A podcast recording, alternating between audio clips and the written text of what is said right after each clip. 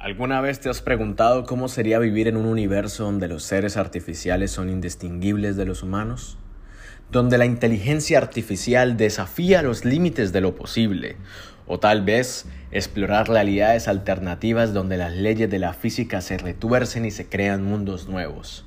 Hoy, en 1.21 GW, un podcast de otra dimensión, lo llevaré a un apasionante viaje a través de los misterios de los replicantes, inspirados por la obra maestra cinematográfica Blade Runner.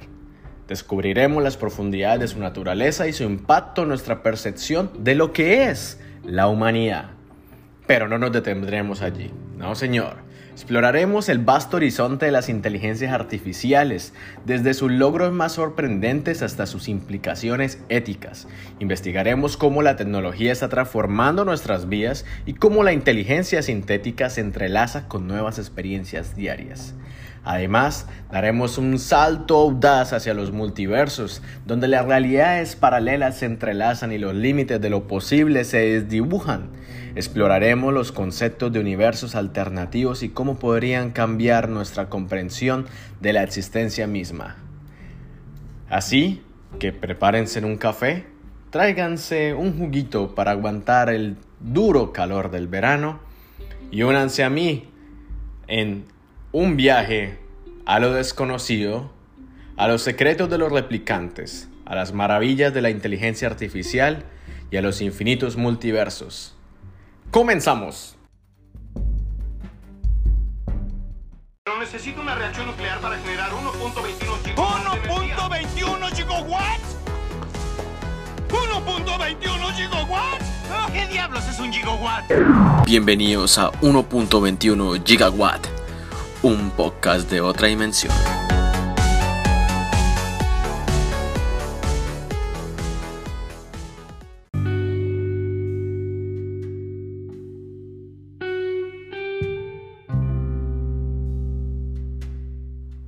Aunque ustedes no lo crean, esas palabras tan inspiradoras, tan interesantes, tan emocionantes del principio, del intro de este episodio, no fueron creadas por mí. Mi cabeza no creó eso. Simplemente utilicé una inteligencia artificial para crear un guion que llamara la atención de la audiencia o de las personas que podían escucharlo y quedarse escuchando todo el episodio. Pero lo cual me permite a mí también dar una gran introducción a este tema que está sin duda cambiando el mundo. Es algo que a partir de diciembre del año pasado empezó a tomar cada vez más cuerpo, cada vez más personas empezaron a utilizarlo de buena forma, de mala forma, programadores, personas que crean o trabajan con la tecnología, empezaron a, desarrollar sus propias versiones, sus propios medios de crear contenido utilizando una inteligencia artificial. Exactamente yo utilicé ChatGPT 4, que es una de las eh, que más se ha, se ha utilizado, una de las más famosas, las principales que son gratis aunque también se puede pagar y usted puede eh, agregarle como aplicaciones a esa inteligencia artificial que le permitan desarrollar contenido como imágenes, videos, eh, también codificar para, todas las personas que, están utilizando esto de codificar para, para crear páginas web o formas de generar dinero de forma electrónica, ¿no? Y también quiero devolver un poco el tiempo. Ojalá tuviera una máquina del tiempo. Porque siento que esto se originó durante la pandemia. Pues es necesario recordar que todos estábamos en nuestros hogares, encerrados, y las personas solo utilizaban el internet para conectarse o la televisión o cualquier medio, los celulares. Y la forma también en la que teníamos que pagar por comida, por servicios, por comprar cosas, pues empezó a utilizarse más eh, lo que son las, las chequeras virtuales, ¿no? Ya era algo que se estaba utilizando mucho acá en Estados Unidos, que pues todas las personas tienen sus tarjetas de crédito de forma virtual, simplemente acercas el celular y pagas, o eh, das un código o escaneas un código QR y siento que durante la pandemia el mundo tuvo que utilizar esa forma porque no podíamos conectarnos, no eh, el hecho de, de hacer un contacto físico por medio del dinero que por sí ya trae gérmenes, eh, el dinero físico, todas las personas que lo tocan y demás, pues teníamos el miedo de que nos contagiáramos del virus, ¿no? Y eso también, ese dinero físico podría ser una de las de los medios. Y muchas personas salían al principio echándole alcohol, desinfectantes a los billetes y luego poniéndolos a secar como si fueran ropa en sus patios. Pues me generó a mí bastante curiosidad porque el mundo entonces tenía que buscar una forma de seguir andando y precisamente con los códigos QR, con las aplicaciones, con este dinero plástico o este dinero virtual, luego se crearon las famosas Bitcoin o de que las personas podían pagar por los NFTs que eran estos tokens virtuales que pinturas o cosas que, que vendían la gente y que solamente tú tenías eh, acceso a eso en el mundo y eso tenía un dinero y yo veía cómo la gente empezaba a invertir ese dinero, ¿no? Empezaban a invertir en Bitcoin, ya no querían nada físico, todo era virtual. Eh, que tengo una pintura muy famosa, pero está en una, en una galería virtual y usted solo puede tener acceso si yo le doy un código o se tiene que conectar a cierto programa por medio de unas gafas de, de estas Oculus o, o los Googles a glasses que pues son estas eh, gafas que te permiten entrar a, una realidad virtual, ¿no? De que puedes ver otro mundo, así como lo que está desarrollando ahorita Facebook y Meta. Bueno, Meta, porque ya no se llama Facebook, Meta como tal, de que están creando un, mundo artificial donde si tú ya tienes una cuenta de Facebook, puedes tener un avatar, puedes tener negocios ahí, puedes eh, jugar eh, tenis, o deportes virtuales, como un videojuego, pero simplemente te coloca las gafas y tú sientes la experiencia de que estás moviendo los brazos y todo eso, que es algo que también se, se revolucionó por medio de los videojuegos, ¿no? Eh, utilizar las gafas, los mandos, que prácticamente tú movías las manos y demás, y pues el muñequito eh, hacía la acción o movía los brazos de acuerdo como tú lo hicieras. Y bueno, así como la Nintendo Switch que revolucionó mucho, que ya en los 90 eh, había varias eh, empresas que desarrollaban estos, estos gadgets. Eh, eso tiene una palabra, se me está yendo la palabra. Eso, o sea, a veces los desarrollaban las empresas u otras personas que quisieran simplemente añadirle como un extra a la experiencia. Se me va el nombre de eso, eso tiene una, una palabra, voy a ver si sale acá eh, en internet, Game Boy Gadget, no, como accesorios, pero en español yo sé que eso tiene una palabra más esto apropiada, pero digámoslo accesorios, ¿no? Entonces en los 90 se desarrollaron muchos accesorios para los videojuegos, Luego cuando salió lo de la, eh, la, Nintendo, cuando Nintendo empezó a lanzar sus últimas consolas, pues querían agregar más, más de esa experiencia, ¿no? Entonces yo creo que también el mundo de los videojuegos le, le estaba aportando a, a, las otras empresas que desarrollan tecnología para, pues, utilizar o tener también como un rango de... de ¿cómo decirlo? Como un rango de muchas, de muchos beneficios, formas de entretenimiento que usted puede eh, adquirir, ¿no? Que puede adquirir, que puede comprar, si compra pues estas gafas artificiales, como sea, las, las VR, ¿no? Las Virtual Reality Headset, eh, pues usted eh, va a poder tener una experiencia más inmersiva en los videojuegos, se va a poder meter en el, rol del personaje, va a sentir que lo están atacando, que le están disparando, que hay monstruos, que hay dragones al frente suyo, bueno, todo eso, ¿no? Entonces, eh, precisamente cuando, cuando se desarrolla esto del Bitcoin y demás, el mundo se vuelve dependiente de, de, utilizar estas, estas nuevas formas de tecnología o estas nuevas formas en las que el mundo eh, va a avanzar o se va, se va a mover. Porque, por ejemplo, eh, incluso en estos días tenía una conversación con mi mamá de que todos utilizan Neki, todos utilizan Neki, ya nadie te da el dinero, sino tengo que descargar esa aplicación y demás como Cash App y todo eso para que me paguen, para que me den ese dinero. Y, pues también ah, es algo que yo planteé en un cuento que escribí durante la pandemia, que había dos tipos de que iba a haber dos tipos de personas en el futuro. El primer grupo son aquellas personas que se acostumbraron a la tecnología, que ya son codependientes de la tecnología, que la utilizan todos los días para su beneficio, para hacer las tareas más fáciles, hacerlas más sencillas o incluso que ellos no las tengan que hacer, sino una máquina los hace por ello. Y el segundo grupo son eh, los marginados, son aquellas personas que eh, no quieren pertenecer a, ¿cómo es que se llama eso?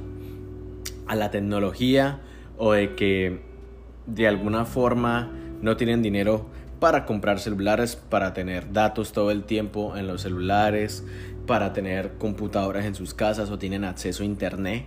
Entonces, todas esas personas se van quedando atrás, ¿no? Son como esos, esos grupos marginados de la sociedad que yo lo veía mucho cuando, por ejemplo, cuando iba a hacer mercado, ¿no? Cuando yo iba a hacer mercado, siempre veía acá en Estados Unidos a los homeless, ¿no? A los sin hogar que llaman. Eh, gente humilde que pues no, no, tiene dinero para vivir en una casa, viven en, un carro, viven en la calle, eh, duermen ahí, reciben cierto dinero cada, cada mes y con ese dinero pues compran comida para sobrevivir o, o a veces les dan esos bonos por semanas. Y yo me preguntaba, ¿qué pasaría si en ese momento el internet se cayera, toda la red virtual se cayera, el mundo ya no se pudiera comunicar por celular, ¿qué pasaría con mi vida? ¿Cómo me conectaría o hablaría con mi mamá? Si no sirven los teléfonos, si no sirve la internet, si no sirve nada. Entonces yo pensaba, chale, probablemente esta persona que no tiene un hogar, que no tiene un celular, que no tiene internet, va a seguir su vida ahí. Simplemente va a tener el dinero físico, va a ir a comprar una tienda y demás, pero yo tengo mi dinero virtual, tengo es una tarjeta virtual. ¿Cómo voy a pagar? Me va a tocar ir hasta el banco y retirar dinero. pero lo que yo decía, ¿qué pasa donde yo no pueda conectarme con ese mundo? o, o cómo la tecnología me permite a mí estar en Colombia sin estar en Colombia. Porque y es el debate que yo siempre he tenido con, con, con, disculpen que mencione tanto a mi mamá, pero con mi mamá con la que tengo las conversaciones más atractivas, las, más interesantes sobre la tecnología y cómo el mundo avanza, porque precisamente yo le decía a ella, si para que alguien hable con Marlon simplemente tiene que buscarme en Instagram, tiene que buscarme en Facebook, tener mi número de WhatsApp, enviarme un audio, llamarme y demás, eso, se rompe, eso rompe una barrera física, ¿no? La barrera física de que mi cuerpo no está presencial, presencialmente frente a ellos, pero la pantallita del celular me permite a mí conectar con ellos. Y yo decía, pueden tener a Marlon al frente. Si Marlon saca videos en YouTube, saca podcasts, eh, podcast, esto publica sus cuentos, sus poemas en internet, también van a tener a Marlon ahí. Si Marlon sube fotos a Instagram, van a tener a Marlon ahí presente. Entonces, yo no, no le veía una barrera como tal, solo una falta de interés o de que realmente las personas no hacen el mínimo esfuerzo. Y si la tecnología vino o se creó para romper la barrera física y evitarnos lo más difícil que es estar, ¿no? Desplazar nuestro cuerpo del punto A al punto B, ¿por qué no utilizarlo? ¿Por qué no lo hacen? Si todo el tiempo tienen un celular en la mano y dicen, no, es que él nunca me habla, pues ¿por qué no le habla a usted? Él puede que él esté ocupado, puede que él esté haciendo otra cosa.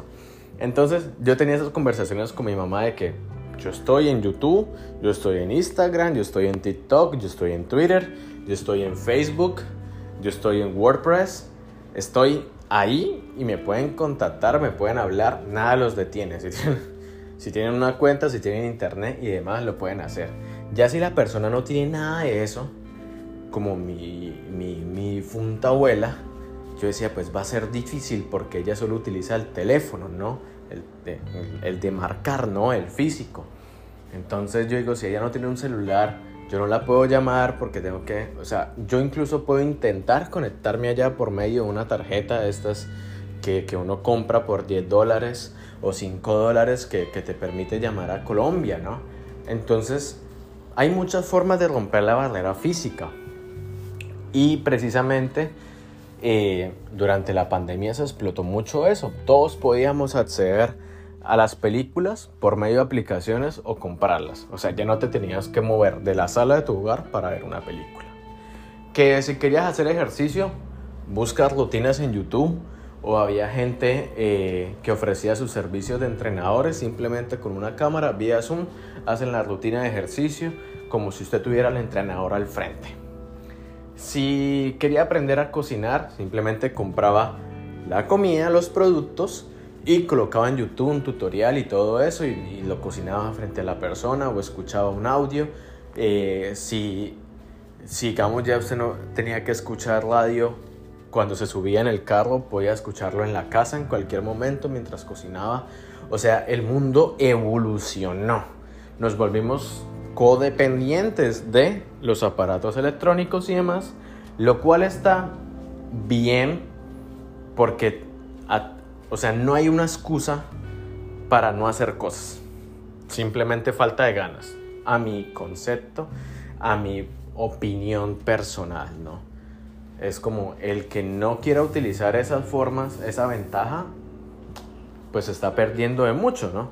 O puede que no se esté perdiendo de nada. Podemos verlo de las dos partes, porque hay personas que prefieren lo físico.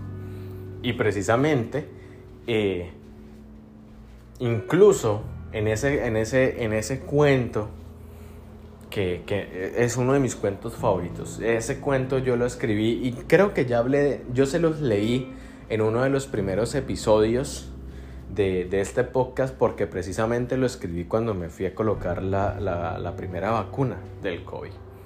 Entonces, eh, no sé, uno me, me hizo reflexionar muchas cosas los efectos de la vacuna pero también me permitió reflexionar sobre lo que iba a venir más adelante. Entonces, ya el mundo no tenía dinero físico, el internet estaba ahí y ahora damos el gran salto que prácticamente el internet que ya nos daba de por sí las respuestas, ¿no? La información. Si usted tenía dinero, puede pagar información que simplemente no puede todo el mundo acceder. Por ejemplo, como los universitarios o la gente que hace investigaciones, como es el caso de su servilleta, de, o sea, de yo, de su servidor, a veces tenemos que pagar para acceder a artículos, a libros que están en otras redes de universidades o, o, son solo parte de bibliotecas o si tú haces parte de una universidad y estás haciendo un estudio puedes acceder a ellos. Simplemente haces como llenas un formulario, les pides el, artículo que quieres leer, que, quieres acceder, y ellos te lo envían en cierto tiempo. A veces se demoran 10 horas, un día, máximo una semana. Y así, ya, por ejemplo, yo para una investigación, es que tengo muchas cosas que contarles y, estoy tratando de condensar bien la información de mi cabeza. Eh, o sea, pueda, puedo pedir un artículo que está publicado físicamente en una universidad de Corea del Sur. Y si está disponible en inglés, ellos simplemente lo van a escanear y me lo van a enviar en formato PDF y yo lo leo acá y yo hago mi investigación y listo. Entonces, ya Marlon no tiene que ir a Corea del Sur para obtener ese artículo porque ya la barrera física se rompió por la tecnología. ¿A qué voy con toda esta parla? Con todo esto de romper las barreras físicas. 2023, ChatGPT, inteligencias artificiales empezaron a revolucionar, a estar a una, a, prácticamente a la mano, al acceso de todo el mundo que tenga internet. Entonces, por ejemplo, ChatGPT, tú le pides un prompt o un como una estoy tratando de traducir la palabra prompt como una orden, le das una orden de lo que tú quieres obtener del chat, ¿no? De, de la inteligencia artificial. Por ejemplo, les voy a leer el que yo utilicé para hacer el intro del episodio. Chat, porque yo soy esto eh, amable, ¿no? Siempre hay que pedir las cosas con amabilidad. Chat, ¿podrías hacerme el favor de darme un intro para un episodio sobre inteligencias artificiales, multiversos y replicantes que llene, que tome, no, que, que llame la atención del público y les permita a ellos entender los temas y que ellos puedan quedarse a escuchar todo el episodio. Punto. Ahí, ya. Y luego le dije, el nombre del podcast es 1.21 GW. Listo. Y él me botó todo un script y me decía, música emocionante, música interesante. Entonces también el chat dice, aparte del, del guion que te voy a dar, utiliza la música, haz pausas acá, da esta información. Entonces, prácticamente una inteligencia artificial puede hacer el trabajo que yo estoy haciendo en estos momentos. Eh, fácilmente le puedo pedir al, al chat GPT todo un discurso sobre este tema y él me lo va a dar. Obviamente va a haber cosas redundantes porque también hay que saber la forma en la que usted lo pide. ¿Cuál es, es como tal el complemento ético o, sí, por así decirlo, éticamente esto es bueno para nosotros o es malo para nosotros, para la humanidad en general. Yo creo que depende, siempre va a depender de nosotros mismos, de las personas. Una inteligencia artificial es un recopilatorio de información de acceso de datos a fuentes de Internet o nuevamente, valga la redundancia, datos que están eh, al, al libre acceso de todo el mundo. Por ejemplo, Google tiene acceso a miles de datos de miles de personas. Lo que pasa cuando tú abres, digamos, el buscador en tu celular y dices zapatos Adidas nuevos baratos. Y te va a salir la página de Adidas y tú vas a ver todo eso, ta ta ta ta ta ta ta ta. Ah, que, ah, que para suscribirte a nuevas ofertas coloca tu correo electrónico y tú colocas el correo electrónico, ¿no? Entonces ellos ya tienen el acceso a tu información de búsqueda.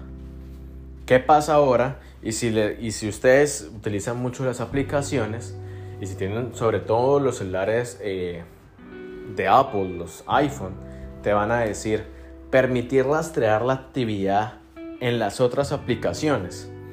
Entonces, si yo utilicé Safari, que es el navegador, para buscar información de a probablemente cuando yo entre a Instagram, voy a ver una promoción o voy a ver un comercial, algo sobre Adidas. Si voy a Twitter, lo mismo. A TikTok y todo eso, YouTube, y uno dice, ay, pero ¿por qué ahora me está apareciendo eso? Y precisamente es porque Adidas, al tener el control de tu correo electrónico, ¿sabes? Al tenerlo, ellos te ponen en una base de datos y ellos dicen, este correo electrónico, ¿a qué está asociado? Y esto me lo explicó eh, un roommate de la India estudiaba precisamente, el man codificaba y, y hacía estas redes de datos y demás. Y creo que eso fue lo único, lo único bueno de esa experiencia de haber vivido con ese muchacho. de, de que él me explicó la forma en que actuaba eso. Y veámoslo como si fuera toda una cadena, ¿no? Entonces el correo electrónico es la raíz principal. De esa raíz principal, si yo creo una cuenta de Instagram, pues sale otra raíz. Si yo creo Twitter, TikTok, ta ta ta, si me registré en Adidas, se van creando raíces. Y los motores de búsqueda como Google o empresas grandes como Adidas ya van a estar unidas, van a decir, ah, o sea que si Marlon inició sesión en ese celular, en Instagram, con ese mismo correo electrónico con el que creó la cuenta de nosotros, eh, disculpen que diga Adidas, pero es mi marca de zapato favorita. ya, ya se darán cuenta por qué, ¿no? Entonces, eh, ellos fácilmente envían esos datos virtualmente a Instagram y como yo leí permitir rastrear la actividad de las otras aplicaciones, entonces todo se conecta y yo voy a estar bombardeado de publicidad de Adidas. Ya no compro tanto como antes lo hacía porque pues aprendí muchas cosas. También uno tiene las formas de restringir eso. Y también eso es como un ejercicio bueno de que piensen a cuántos datos o a cuántos bancos de información digital, así es como es el nombre como tal, bancos de información digital, está conectado su correo electrónico. Entonces, por ejemplo, eh, ustedes en Google pueden quitar los derechos, quitar derecho a terceros, se llama también, a terceros serían otras aplicaciones, otros sistemas que están ahí.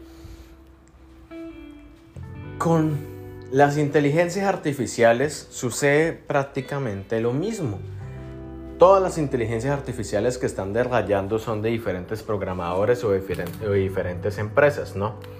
Estas empresas se nutren debido a los contactos que ellos hacen, eh, a los contratos también que hacen con bancos de información. Entonces, si para que tu chat GPT o tu inteligencia artificial, llamémosle la Marlonita, si la Marlonita tiene que eh, estar disponible en internet, yo tengo que pagar un dinero, ¿verdad? Para hostear esa, esa inteligencia artificial en internet, que tenga una página eh, verificable, que tenga un dominio como tal comprado solamente para eso, ¿no? Entonces, Google inmediatamente me va a decir, listo, o el gestor que usted compró que usted está utilizando para crear su página le va a decir, usted va a pagar tanto dinero al año y nosotros le vamos a permitir que se conecte a estos servidores. Y su página está ahí, ¿no? Entonces normalmente cuando uno quiere crear una página le dice como que pagar por suscripción al año, no sé, 12 dólares, 5 dólares al mes, bla, bla, bla, bla, bla, bla. Y uno tiene un dominio para uno solo. Entonces, www.marlonita.com en vez de que salga como www.marlonita raya wordpress raya google raya página raya soy tacaño raya eh, pague para que utilice un nombre más cortico com. Entonces todo eso te conecta a esos bancos de información ¿por qué digo que es malo? malo dependiendo de la persona que lo utilice y para qué lo utilice Ahorita se están desarrollando más inteligencias artificiales, precisamente las he estado explorando. Hay una que se llama Flick, que te permite crear videos, ya sea para YouTube. Si tú pagas, obviamente te dan más beneficios, te dejan crear videos más largos con, con una mejor calidad, con otras eh, cosas. ¿Qué es lo que se hace precisamente o hace esta inteligencia artificial de crear videos?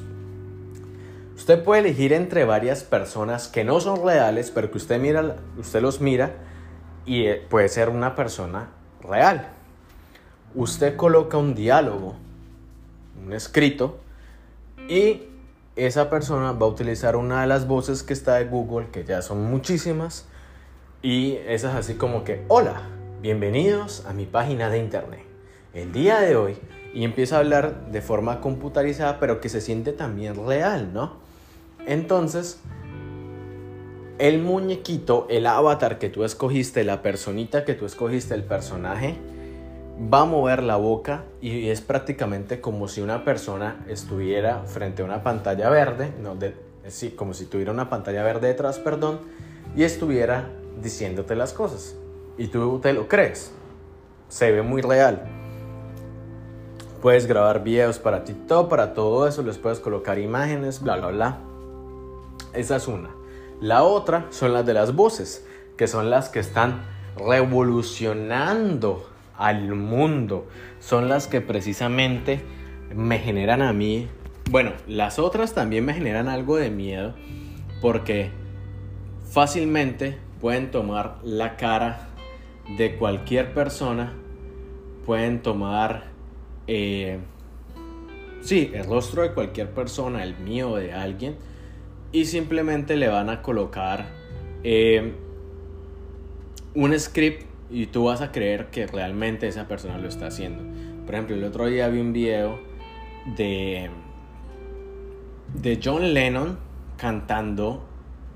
O sea, salía John Lennon en el video, pero era una inteligencia artificial la que lo había recreado un John Lennon eh, en su etapa de los Beatles, antes de que pasara pues, pues, pues, ese terrible suceso en el que pierde la vida, pero era ese John Lennon de la etapa de los Beatles, eh, prácticamente cantando una, una canción en español. Y yo decía, ¿qué?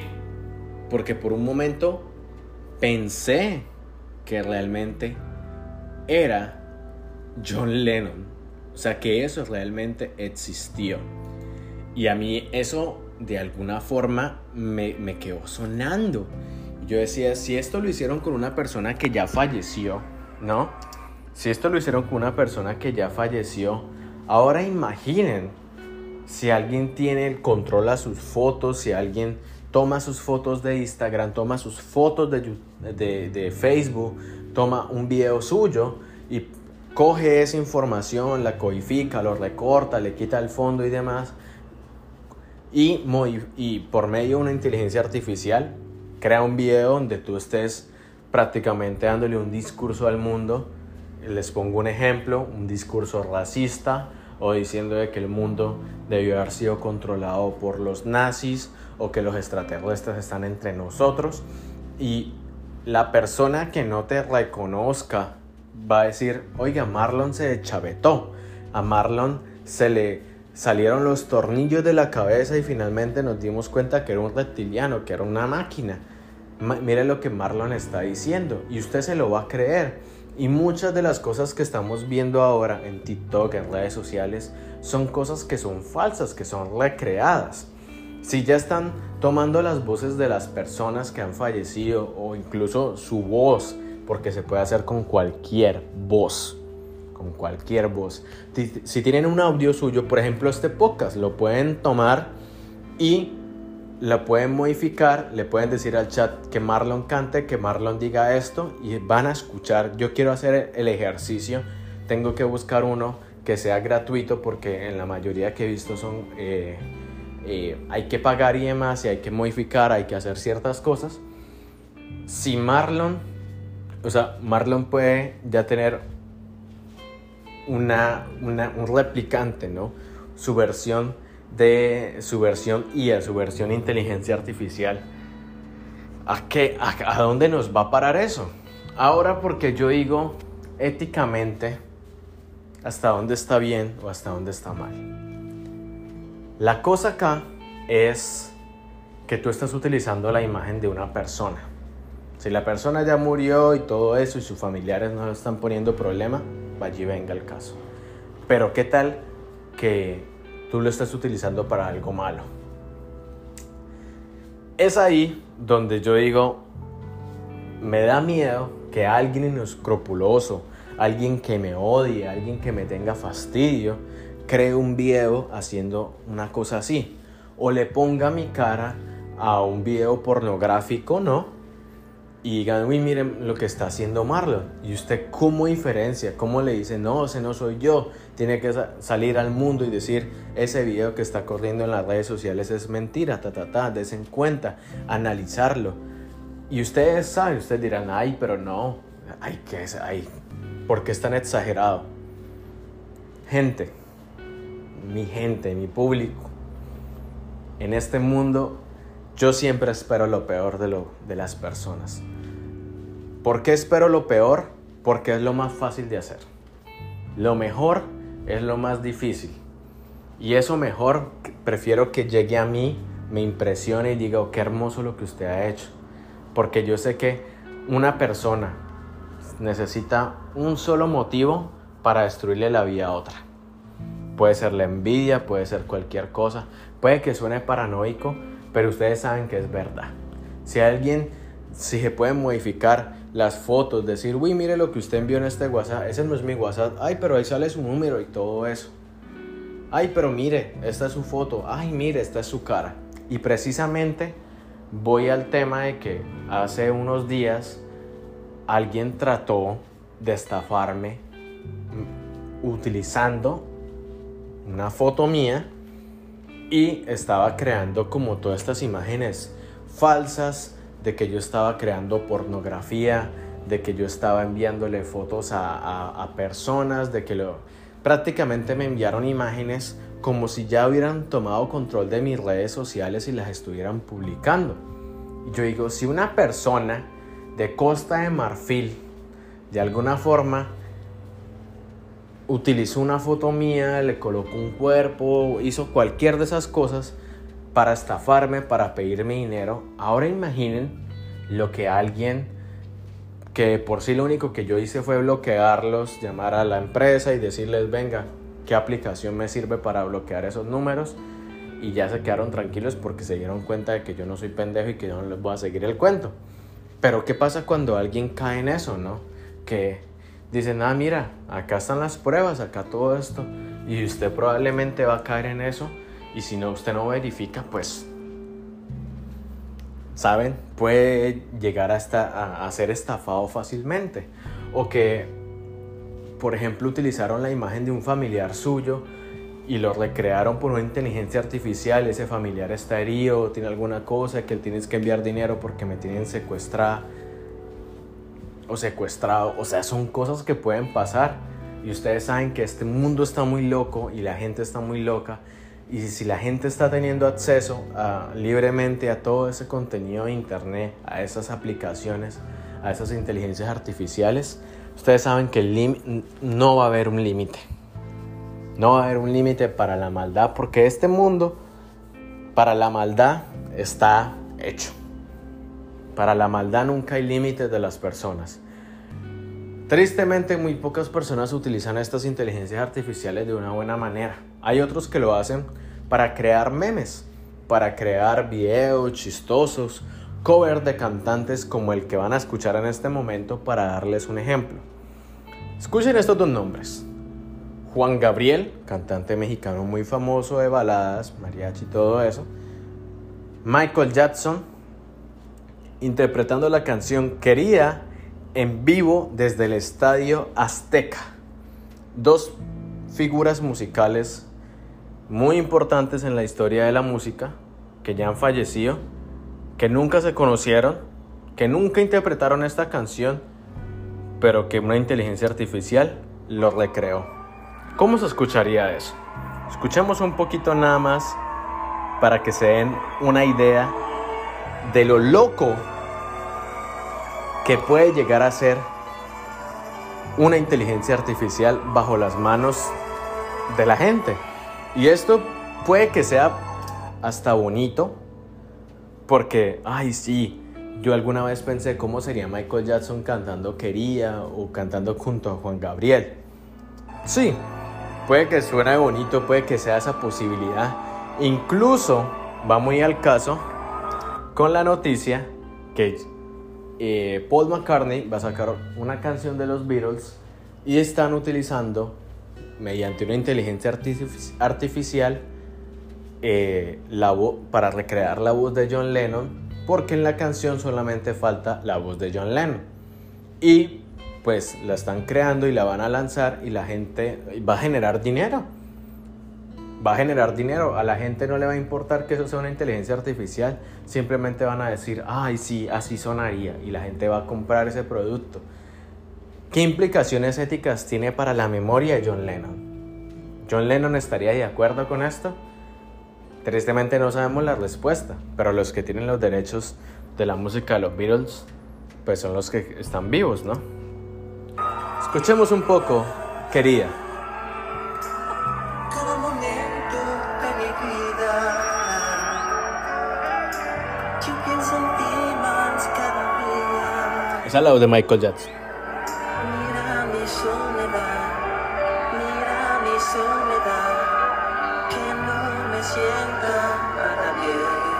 Y ahí entra Juan Gabriel.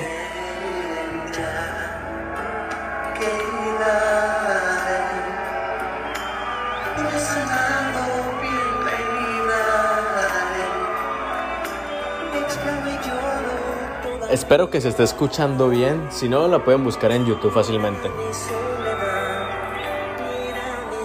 Y acá es la parte que, que yo digo, el rango vocal de los artistas se puede imitar perfectamente.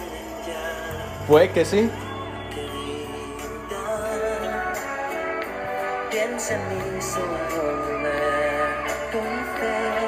incluso se escucha, digamos, el, el acento americano, ¿no? Michael Jackson hablaba inglés y se siente, se siente, obviamente, la pronunciación diferente, ¿no?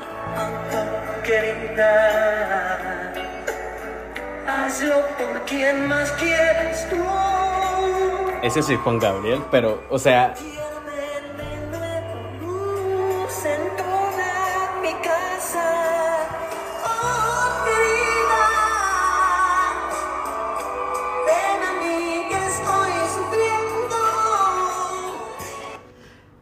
Yo no sé ustedes, pero eso me vuela a mí la cabeza. Y todos los días tengo un amigo, Asael, que te envía un abrazo si estás escuchando esto, que me envía covers de Homero Simpson, de Dross, de cualquier cosa que esté pasando, de cualquier figura. Y, cantan reggaetón, cantan canciones famosas y demás. Y yo digo, bueno, estos son memes, pero ¿qué pasa cuando la gente lo hace para lo malo, no? Entonces yo creo que esa es la implicación ética, ¿no? ¿Hasta qué momento eh, podemos decir que realmente eso es bueno o eso es malo para que lo estén utilizando? Incluso, incluso esto es una noticia que, que leí hace unos días eh, con la plataforma de OnlyFans, ¿no? Y este episodio, sé que me estoy yendo mucho con las inteligencias artificiales, ya lo, estoy, lo voy a acabar este tema para pasar a los otros. OnlyFans, que ustedes saben que es una página para subir contenido, usted puede vender lo que sea en OnlyFans, ya sea eh, fotos sensuales, videos pornográficos, productos, usted lo puede utilizar para cualquier cosa. Se hizo famoso porque precisamente estrellas porno, tanto hombres como mujeres, eh, suben contenido ahí y la gente paga 5 dólares, 10 dólares, 20 dólares, 50 dólares, el monto por acceder a ese contenido, a ese video, que, si- que digamos usted tiene un dinero y usted le, le gusta mucho una actriz porno o un actor porno, o incluso modelos, cualquier persona está teniendo eso, usted le dice cuánto me cobra por un video suyo, disculpen el ejemplo, masturbándose diciendo mi nombre. Y te van a decir tanto, 50, 70, 100 dólares. Y pues accedes a eso, ¿no? A ese contenido. La persona te lo vende, te lo envía. ¿Qué pasó en estos días? Pues la gente está utilizando las inteligencias artificiales para crear fotos pornográficas, creando personas, eh, haciendo poses y todo eso en bikini y demás, que usted las ve y usted dice, uy, esas muchachas se ven reales, pero realmente no son reales, son creadas por una inteligencia artificial y las suben ahí haciendo cosas o haciendo videos y la gente estaba comprando ese contenido y hubo gente que se quejó porque estaban creyendo que real- realmente era alguien real, ¿no? Y se dieron cuenta que porque las manos se veían raras y esa es la cosa que todavía se está perfeccionando de las inteligencias artificiales, que las manos no las sabe recrear muy bien. A veces salen hasta seis dedos, siete dedos o las manos se ven raras o los ojos se ven raros. Entonces todavía no se han perfeccionado hasta cierto punto, pero estas personas empezaron a quejar. Hubo uno que había gastado más de 200 o 300 dólares en fotos, le estaba comprando fotos y todo eso, y en realidad era una inteligencia artificial. Y, se ve la promoción, la foto que tiene y todo eso como si fuera algo real. Y yo decía, imagina si esto simplemente fue así, ¿cómo será algo ya más duro, no? Diciéndole a alguien, oye, mira, esta es tu cara, este es tu cuerpo, que estás mostrando, te lo voy a publicar en internet. Pásame tanto dinero, ¿no? Pásame tanto dinero eh, para que yo no lo publique. Entonces, son las cosas que hay que darse cuenta. Las inteligencias artificiales se pueden utilizar para muchas cosas, para corregir textos, para crear propagandas, para hacer contenido, para hacer un intro de un podcast y llamar la atención de la gente, así como yo lo hice. Algo muy simple. Yo lo he estado utilizando simplemente para que me, me ayude a hacer las cosas más fáciles. Que si alguna palabra, que si algún texto le está mal ortográficamente, hay algún error, todo eso, le pido al, al a la inteligencia que lo revise, que me dé una nueva versión o que me reescriba algo, que me escriba un correo electrónico. A veces uno no sabe cómo escribir más correos electrónicos y por favor puedes escribir un correo electrónico para tal persona, e utiliza un lenguaje formal eh, donde expliques que voy a estar disponible en mi oficina a tales horas que se puede encontrar, que se pueden contactar conmigo, ta, ta, ta, ta, ta, ta, ta, ta, ta, y él te lo da y simplemente control C, control B, lo pegas y lo envías y ya pero das una información concreta y obviamente la gente dirá, pero también te estás volviendo perezoso. Sí, pero muchas de esas tareas rutinarias que son como mandar correos, escribir cosas, eh, que todo el tiempo estamos comentando o que necesito hacer una promoción de algo, ya no sé qué palabras utilizar, no sé cómo más decirlo, puedes utilizar una inteligencia artificial para que lo haga. Incluso una inteligencia artificial te puede hacer un poema. Y es ahí la cosa, porque mucha gente dice, el poeta se va a morir, porque ya las inteligencias artificiales crean poesía, crean canciones. Yo incluso estaba haciendo canciones, le daba la letra, le decía armoniza, crea un arpegio y demás. Entonces, eh, pues hay muchas formas de utilizarla para, para hacer su vida más fácil. Y el complemento ético, la cuestión ética va a ser qué es lo que ustedes van a utilizar, cómo la van a utilizar, para qué medio. ¿Se van a volver codependientes o van a sacar un provecho bueno de esa inteligencia artificial, de esos bancos de información? Hay mucha tela por cortar, pero vamos a ver cómo va evolucionando estas inteligencias artificiales. En el cine y la literatura se ha utilizado más que todo para crear una persona, una cara, un rostro, darle una personalidad a un robot. Y precisamente ahí es donde vamos a hablar del siguiente tema que son los replicantes.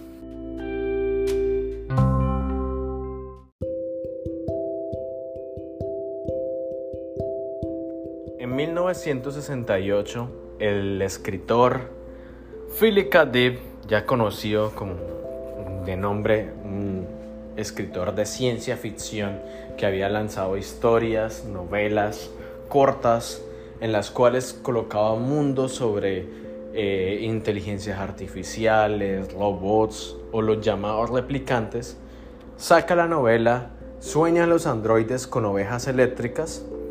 Y esta novela obviamente se hizo muy famosa porque planteaba un mundo distópico en el cual el mundo tenía replicantes que eran robots que tenían el aspecto de un humano, o sea, creaban el aspecto, no replicaban la cara de alguien, sino creaban un propio ser, ¿no? un diseño de cara físicamente. Eh, eran visualmente eran como una persona real. ¿Qué hacían estos replicantes? Ser eh, los ayudantes, los cocineros, los sirvientes de personas que tuvieran el dinero para pagar por un replicante. El problema era que el sistema de información de los replicantes cada vez se nutría entre más interacciones tenían con la gente del común uno de esos replicantes que es quien eh, a la final termina siendo como el, el líder, ¿no? El líder de, ese, de esa fuerza rebelde, es un ex replicante que hacía parte de... Él era el empleado de uno de los dueños de la empresa que había creado los replicantes. Esta empresa, al darse cuenta de que tenían que controlar las situaciones en las cuales los replicantes ya empezaban a actuar por su cuenta, no querían hacerle caso a, a sus amos y demás, entonces ellos se rebelaban o se iban, se escapaban y querían vivir porque pues prácticamente vivían igual que un humano. Simplemente tenían una, una batería, ¿no? Como un corazón virtual, ¿no? Genético. Ahí que los mantenía con vida. eh, una batería que prácticamente eh, ellos podían incluso reemplazar. Y en la novela se exponen como todos estos datos que en la película casi no se, no se abordan porque pues la, la película aborda más el hecho de, de la lucha, del, del entender a los replicantes, de que Rick Descartes tenga que buscar a estos replicantes, matarlos prácticamente, descontinuarlos y de que pues ellos no se rebelen o, o traten de convencer a otros replicantes. Entonces, Rick Descartes es un Blade Runner. Blade Runner es el nombre que se le da a los policías que controlan o tienen el cargo de asesinar a los replicantes, a estos robots. Y pues Rick Descartes era muy famoso con eso y ya estaba prácticamente en el borde de retiro. Pero empieza a, a crearse esta rebelión, ¿no? Y la empresa le pide a él, oye, por favor, necesitamos que regreses, a, que, que busques a la, al replicante que, los está, que les está lavando el cerebro a los otros y lo asesines para acabar con eso. ¿Qué pasa con Rick Descartes? Empieza a sentir atracción por una de las replicantes. Incluso hay una escena muy buena en la película en la cual él está intentando ver si, el repli- si una replicante efectivamente ya eh, se reveló o está pensando de forma autónoma diferente a la programación. Y eh, lo que uno puede entender es que Rey Descartes, este humano, se enamora de ese replicante. Entonces él está en, e- en esa cuestión, ¿no? En ese planteamiento en el que la tengo que asesinar o no. Y obviamente, eh, o, puedo utilizarla a ella para llegar a los otros, ¿no? A, los rebeldes. Es una novela apasionante. La película visualmente es una locura. Cuando salió en los 80 no le fue muy bien en cuestión de taquilla. Se volvió esas películas de de de culto, ¿no? Se volvió una película de culto. También sacaron una versión de director porque tú, tú, o sea, no les gustaron algunos efectos. Ustedes saben que los estudios a la final son los que tienen eh, el, el poder, ¿no? El poder para sacar la versión final de la película. Pues a Ridley Scott le tocó sacar una versión de director, se veía diferente, incluía nuevas escenas y demás. Y pues la película a la gente le gustó más la segunda versión y ahí se hizo pues muy famoso. Obviamente Harrison Ford se estaba dando más a conocer, había recién llegaba de, de hacer Star Wars, estaba unido a, todo el mundo de Star Wars, Indiana Jones, pues eh, estaba, era una de las figuras grandes, ¿no? Y pues salió esa película, se hizo muy famoso, obviamente ya el resto es historia, ¿no? ¿Qué pasa en- con los replicantes? Que es algo que se ve muy en común en la ciencia ficción, ¿no? Un robot que piensa exactamente como un humano, hace las tareas de un humano, pero al final es controlado por una mente humana, ¿no?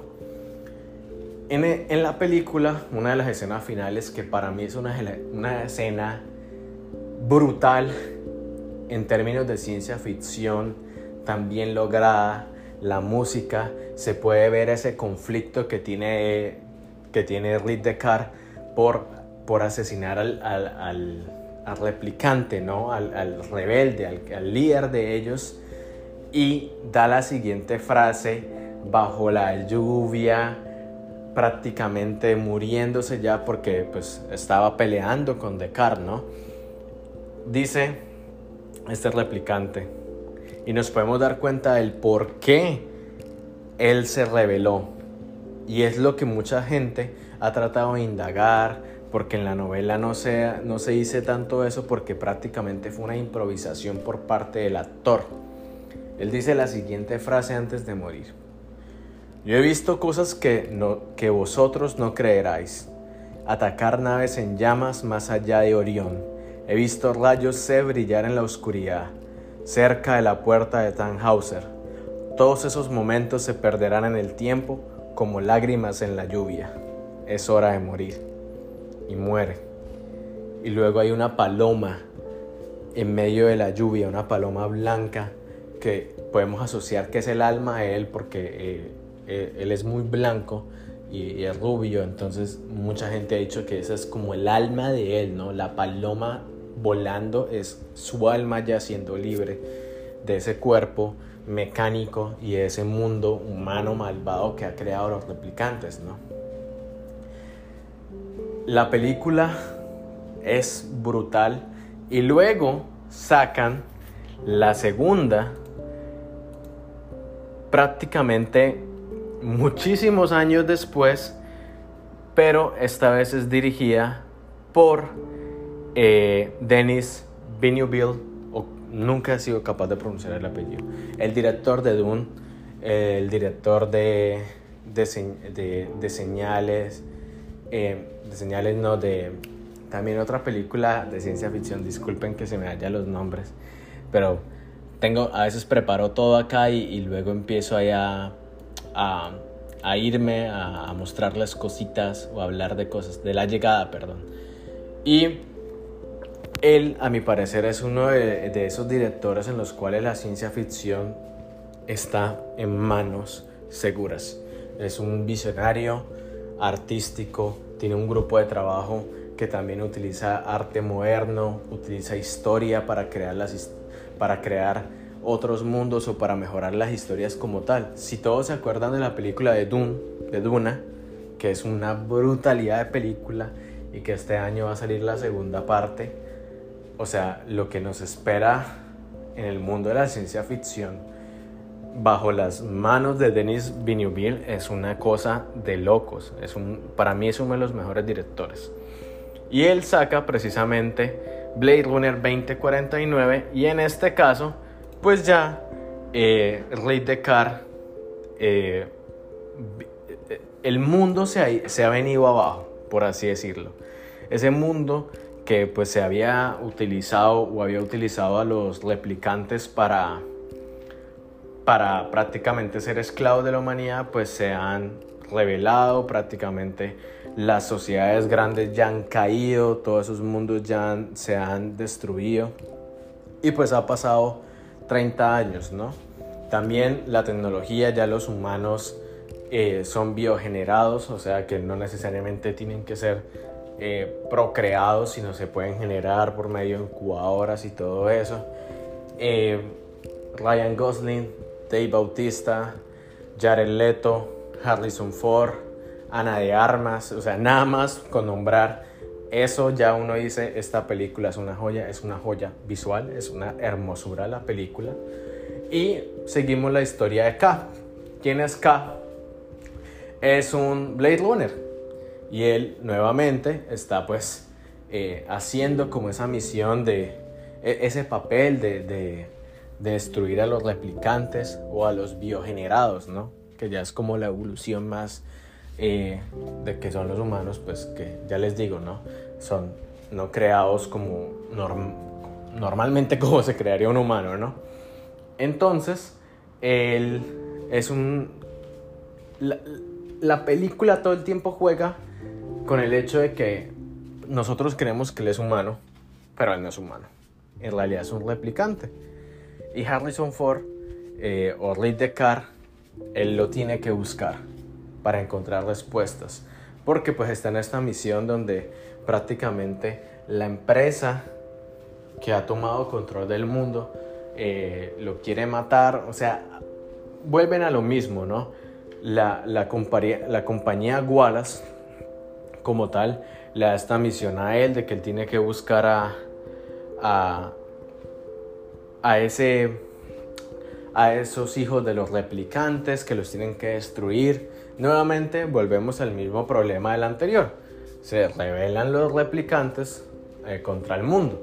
Pero pues ya es un mundo diferente donde los humanos parecen más máquinas y las máquinas parecen más humanos, por así decirlo.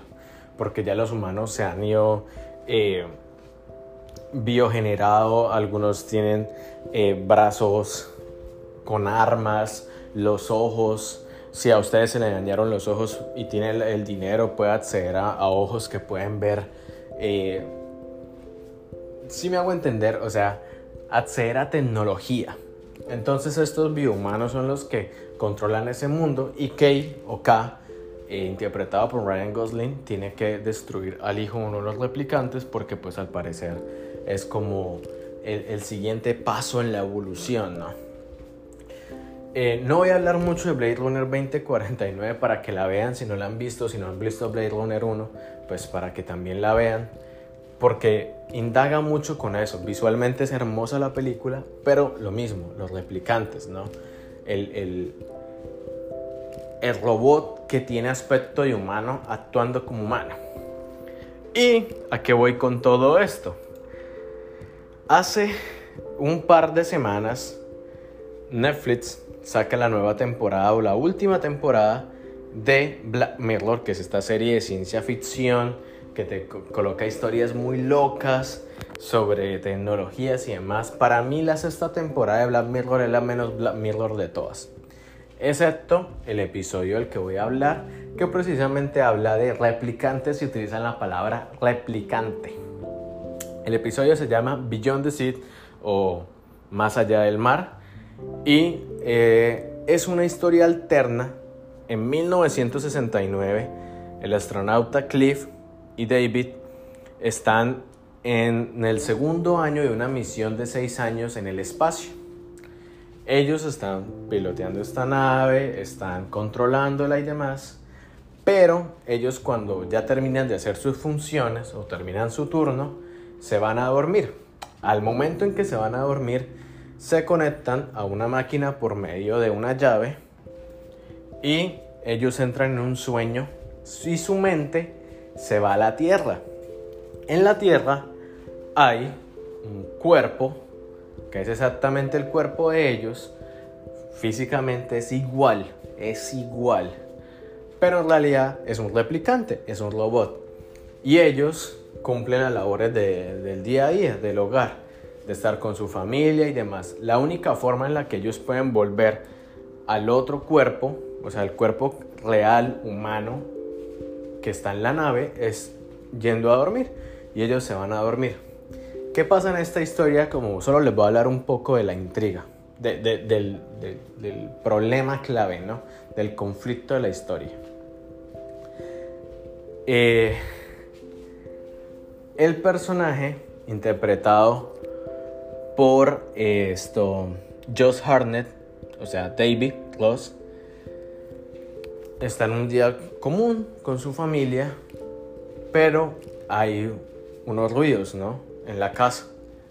Y entra un grupo de muchachos que a mi parecer tienen como una cierta similitud a estas sectas estilo, eh, a estas sectas de los 60s, de, este asesino, de estos asesinos seriales, de Charles Manson y todo eso, tienen una similitud y en la cuales ellos han tomado la familia de David, sus dos hijos y su esposa, y le dicen, ah, tú eres el, robot en realidad, ¿no?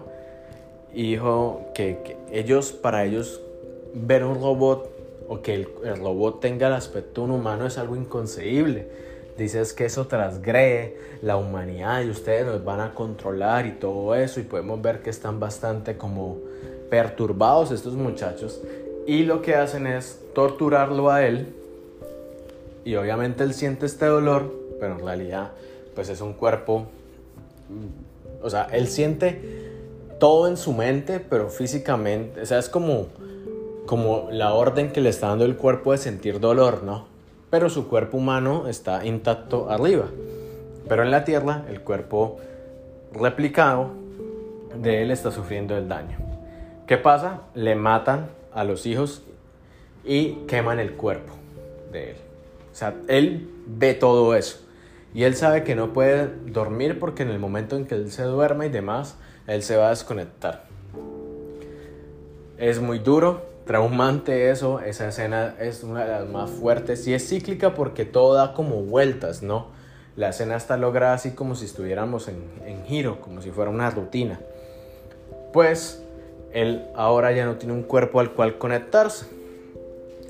Su amigo Cliff, interpretado por el monstruo y nos ponemos de pie y lo aplaudimos y lo alabamos, el señor Aaron Paul, conocido por interpretar a Jesse fucking Pittman, bitch, en Breaking Bad, eh, hablando con su esposa, le dice, oye, ¿qué pasa si yo le presto el cuerpo? ¿No?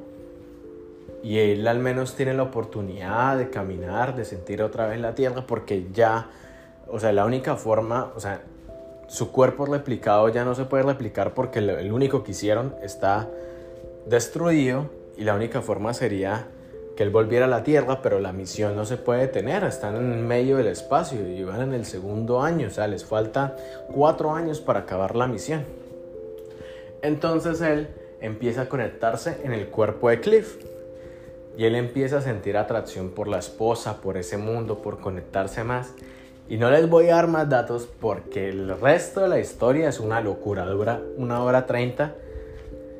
Pero te plantea mucho eso y uno de los asesinos, él dice, es increíble que el hombre metálico llore, pero el que, el que está sintiendo el dolor es el corazón que está en el cielo. Una cosa así, hace una frase, una asimilación de que el cuerpo mecánico en realidad no tiene un corazón, ¿no?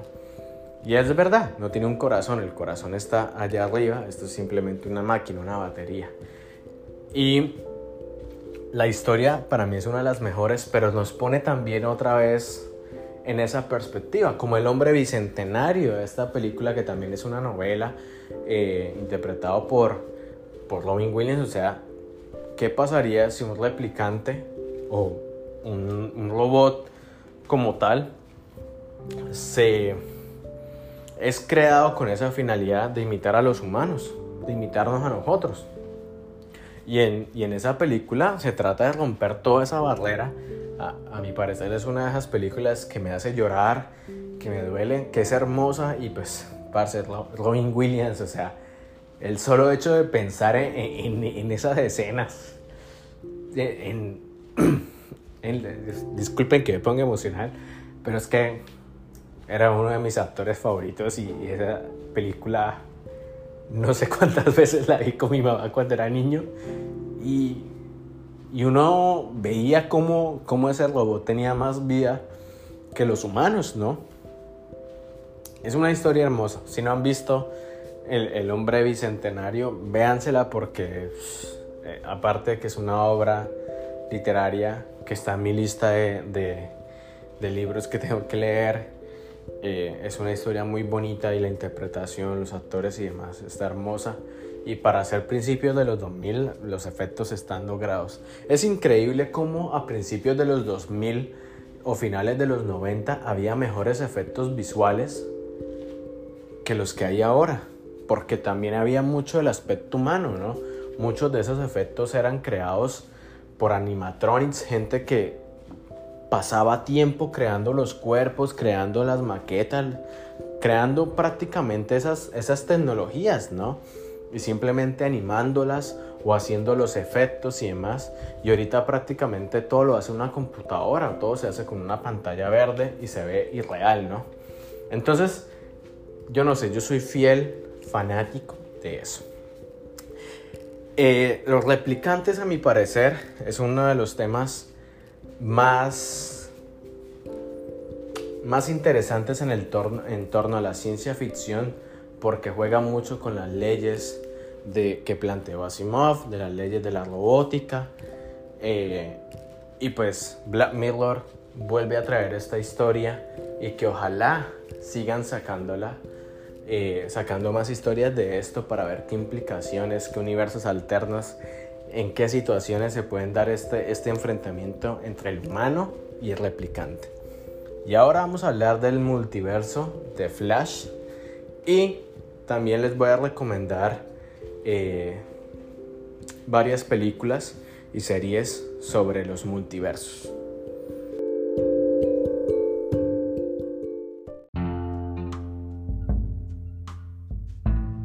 ¿Será que en otro universo Marlon Cáceres, en vez de ser profesor, podcaster, escritor, poeta, en realidad es un músico famoso, amado por millones? ¿O en otro universo Marlon ni siquiera es un hombre, es una mujer que hace arte y se exhibe en todos los museos más famosos del mundo?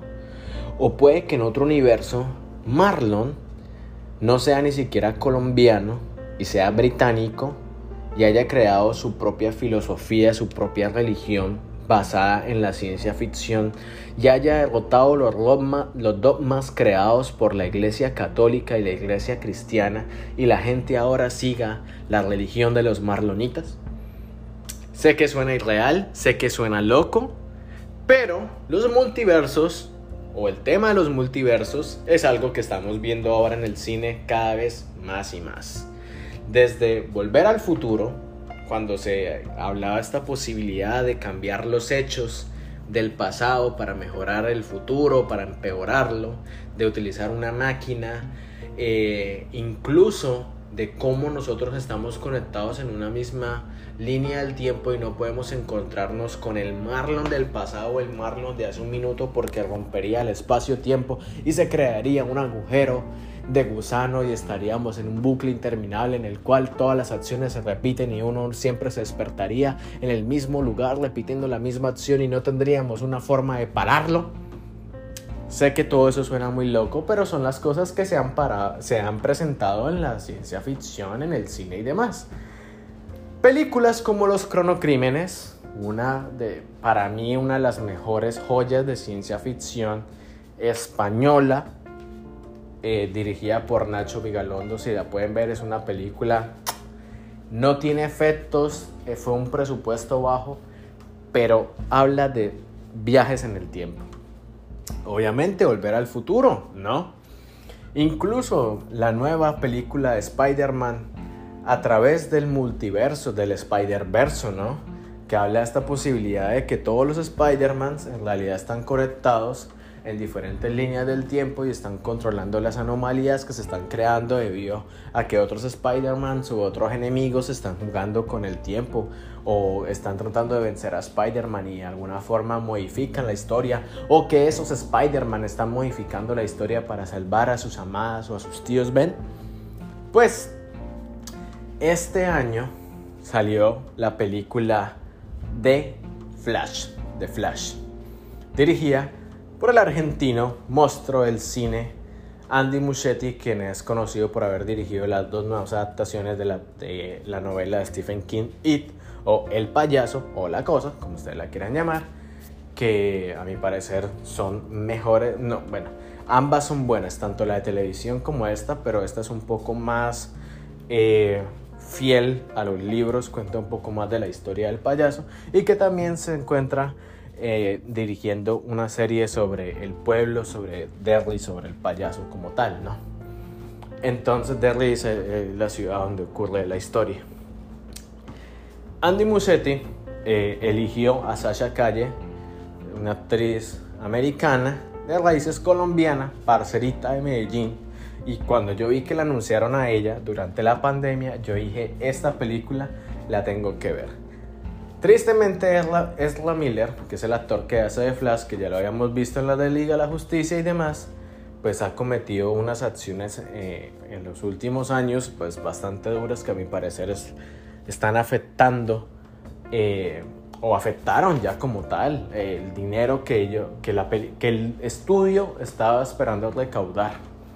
Y también por una pésima promoción, la gente le perdió ya fe a DC ya pues todo el mundo sabe que Henry Cavill, que es quien hace de Superman, no va a volver a ser de Superman. Había dicho que sí, luego eh, James Gunn, director de Guardianes de la Galaxia, ahora es el director de DC eh, películas y, y todo eso.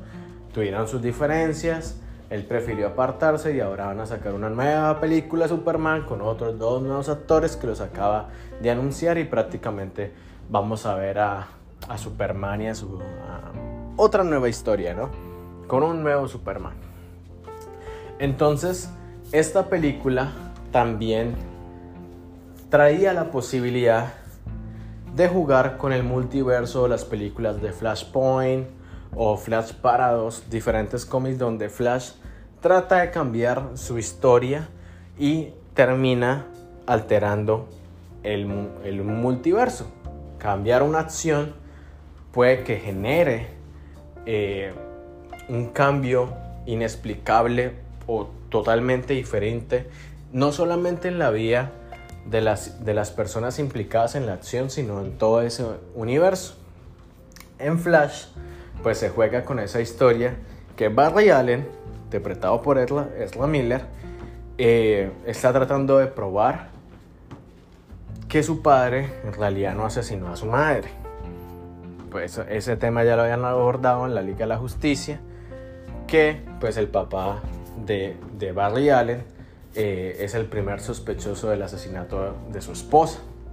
Y lo único que hay es como una una grabación, pero que no se le ve muy bien la cara a él y todo el mundo dice, ah, ese es él. El caso es que Barley vive traumado por esa acción, eh, por ese hecho de que haber perdido a su mamá y que su padre va a durar toda la vida en la cárcel y él está tratando de sacarlo, buscando pruebas y demás. Barley empieza a viajar en el tiempo, porque Flash puede romper la barrera del espacio-tiempo ah, y él puede viajar a una velocidad en la cual él puede devolverse, ¿no? ¿Qué pasa con, con Barley? Que se devuelve a un punto donde su mamá todavía está viva, pero alguien lo golpea y él se queda en esa línea del tiempo. En esa línea del tiempo hay otro Barley que no se vuelve Flash y que su mamá está viva. Entonces él empieza a alterar toda la línea y necesita volver a su línea del tiempo. En esa línea del tiempo alterna Bruce Wayne eh, en la línea del tiempo de Barry Allen, del que vemos ahí, el original, digámosle Flash 1, Bruce Wayne es interpretado por Ben Affleck. En la línea del tiempo en la que él llega, él conoce a Flash 2, que no tiene poderes, que le pasa los poderes, y eh, el Batman de esa línea del tiempo es interpretado por Michael Keaton. O sea, esa es la línea del tiempo del Batman de Michael Keaton que vimos en los 80. Este Batman que a mi parecer es uno de los mejores y Michael Keaton, te quiero mucho Michael Keaton. Quiero volver a verte con el traje en murciélago, pero sé que eso no va a pasar. En esa línea del tiempo, pues él necesita esa ayuda y necesitan también encontrar a, a Superman. Superman no ha llegado a la Tierra.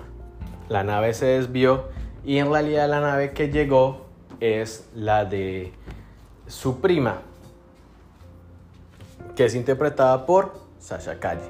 Entonces, no tenemos un Superman, sino una super chica, una Supergirl. Y en esa línea del tiempo, el general Zor que es el que vimos en la película del hombre de acero, que es la primera interpretada por Henry Cavill, que es la que inicia como tal este universo de DC.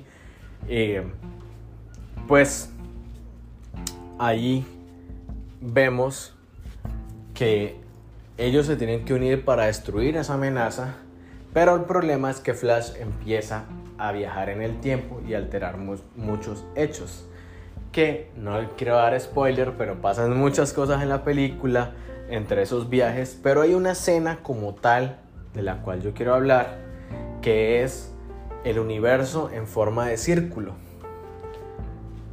El universo en forma de círculo es prácticamente un mundo, ese mundo donde viven unas personas Y por eso les planteaba al inicio, ¿qué tal que en otro mundo, en otra esquinita del infinito espacio en el que nosotros vivimos, Marlon en realidad sea un político, sea una mujer, sea no binario, sea cualquier cosa, sea completamente diferente o sea un alienígena, está haciendo otra cosa diferente a esto, ¿no?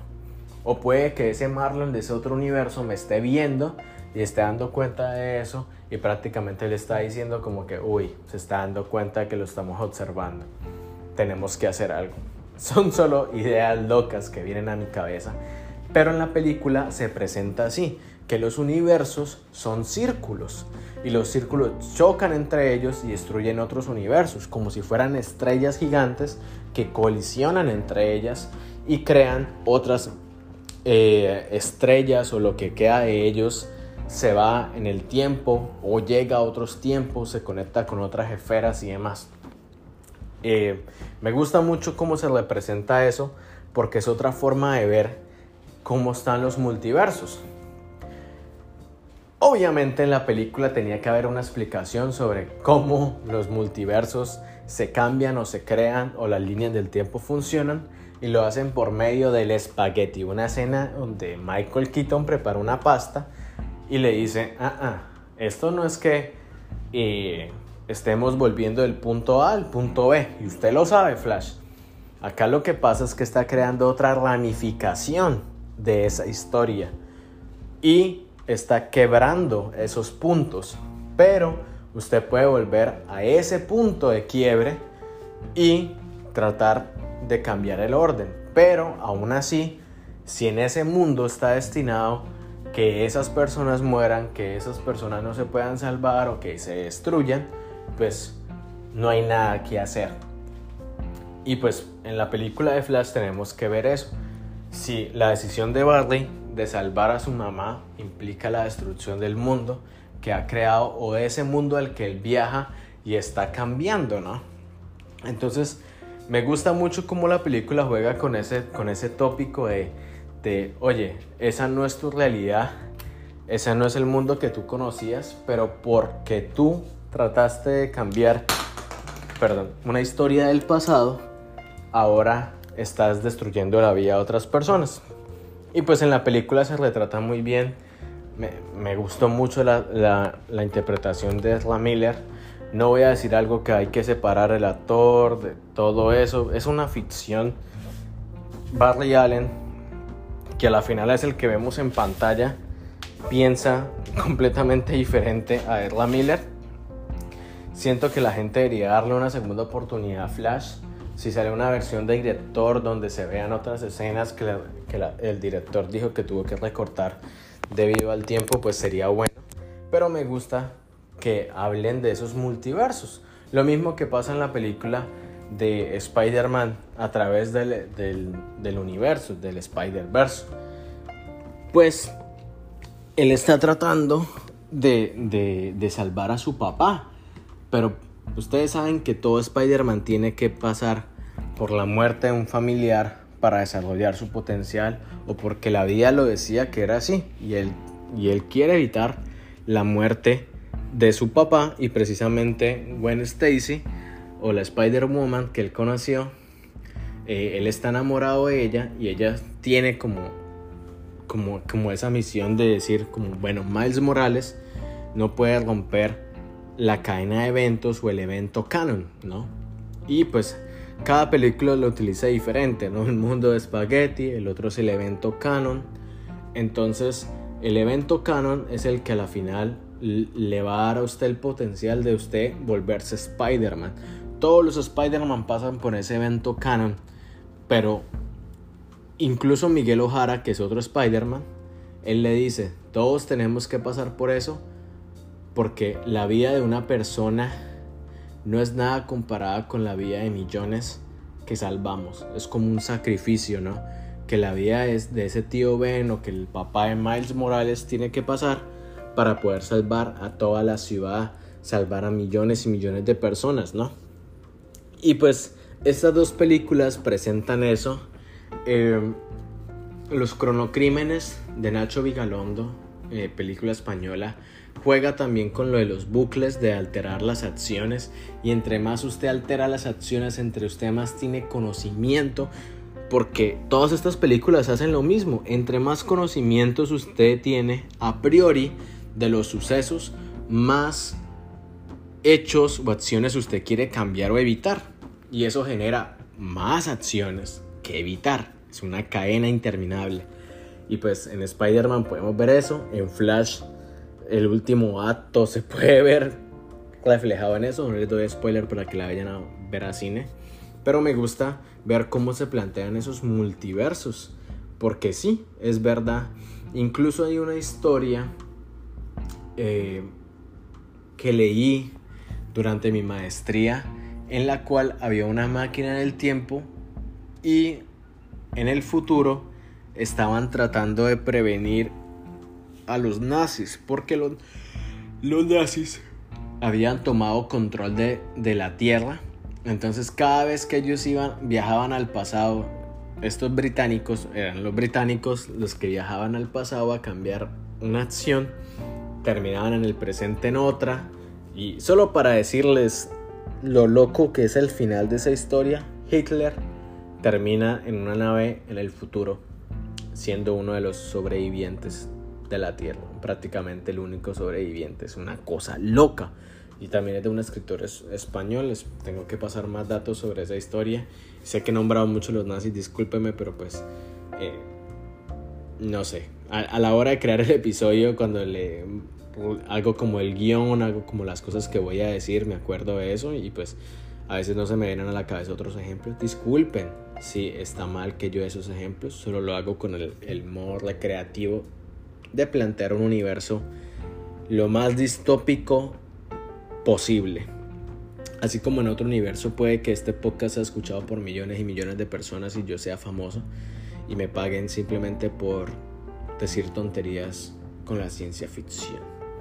Pero bueno, eh, Espero que les haya gustado hasta acá esta pequeña conversación sobre inteligencias artificiales, sobre replicantes, sobre multiversos. Hay mucha tela por cortar todavía, hay mucho espagueti por comer para hablar de esto. Hay muchas esferas en el mundo dando vueltas que me gustaría hablarles, otros universos, otras historias o incluso allá afuera puede que haya otro replicante con mi rostro siendo, no sé, el sirviente de alguien más. Son cosas que no me prestan atención. Espero que les haya gustado este episodio, esta conversación, estas recomendaciones. Flash está disponible en cine. Las películas de Vigalondo la pueden conseguir en internet. Se llama Los Cronocrímenes. Eh, lo mismo Blade Runner 1 y Blade Runner 2049. También El Hombre Bicentenario, se la recomiendo mucho si no se la han visto. Eh, ¿Qué otra película? Ah, Inteligencia Artificial, ¿no? Dirigida por, por Spielberg, de la cual ya he hablado en otro podcast sobre eso. Y espero que les haya gustado. Tengan cuidado con las inteligencias artificiales. Úsenlas para el bien, no para crear el mal. Háganlas para obtener ingresos de buena forma. Eh, para hacer sus vías pues, eh, más fáciles. Incluso estaba leyendo, mientras termino esto, que cada vez Meta está lanzando estas, estos, estos lentes de realidad aumentada, inteligencia artificiales a, ciertos, o sea, están muy caros. Apple también va a sacar unos donde todo se ve tan real. Y de eso me gustaría hablar en el próximo episodio de una de mis películas favoritas de ciencia ficción y acción llamada El Destructor, interpretada por Wesley Snipes, y El Monstruo, el Capo, Sylvester Stallone, en la cual un policía del nuestro pasado es congelado y es descongelado en el año 2032, en el 2032, en el futuro. Y en ese futuro, solo para darles la premisa, la gente ya no tiene hijos, ya no tiene relaciones sexuales físicamente, simplemente se colocan unas gafas de realidad aumentada. Esa película la estrenaron en 1993, solo para darles una idea. utilizan unas gafas de realidad aumentada y así se conectan con la mente de la otra persona y reciben estímulos y no se tocan porque en esa sociedad también hay enfermedades, hay contaminación y pues la gente ya está cada vez más distanciada. La película dice que está ambientada en el año 2032. Si usted le da la vuelta a los dos últimos dígitos, 32, sería 23, ¿no? Y puede que sea que ellos se hayan equivocado o que el director de la película en realidad se refería al año 2023, donde una persona puede comprar las gafas de, de, de realidad aumentada de Meta o de, o de Apple y conectarse en un otro universo para jugar tenis con, no sé, Mark Zuckerberg o Elon Musk o tener relaciones con una persona sin tenerla al frente físicamente. Nada más les diré sobre eso, porque es una película bastante interesante que también quiero abordar con otra película por ahí también de la misma época, pero no les daré más spoilers. Hasta acá este episodio de 1.21 GW, un podcast de otra dimensión. Les habló su servidor desde tierras americanas en uno de los veranos más calientes de la historia, Marlon Cáceres. Y también les tengo muy buenas noticias que les daré muy pronto sobre algo que me emociona, un proyecto que estoy ya prácticamente en las últimas fases finales y que espero recibir su apoyo. Recuerden que estamos en Twitter como Gigawatt Podcast, en Spotify nos pueden escuchar, en Apple Podcast, en Google Podcast, Concrast, todo eso. Ahí en todas las plataformas de podcast estamos disponibles. Compártalo con sus amigos, con sus familiares, con gente que le gusta la ciencia ficción, los multiversos, los replicantes, aquellos que están igual de locos que yo. Pásenles este podcast, disfruten el verano y espero por traerles otro episodio. Cuídense mucho por la sombrita y nos vemos en la otra dimensión.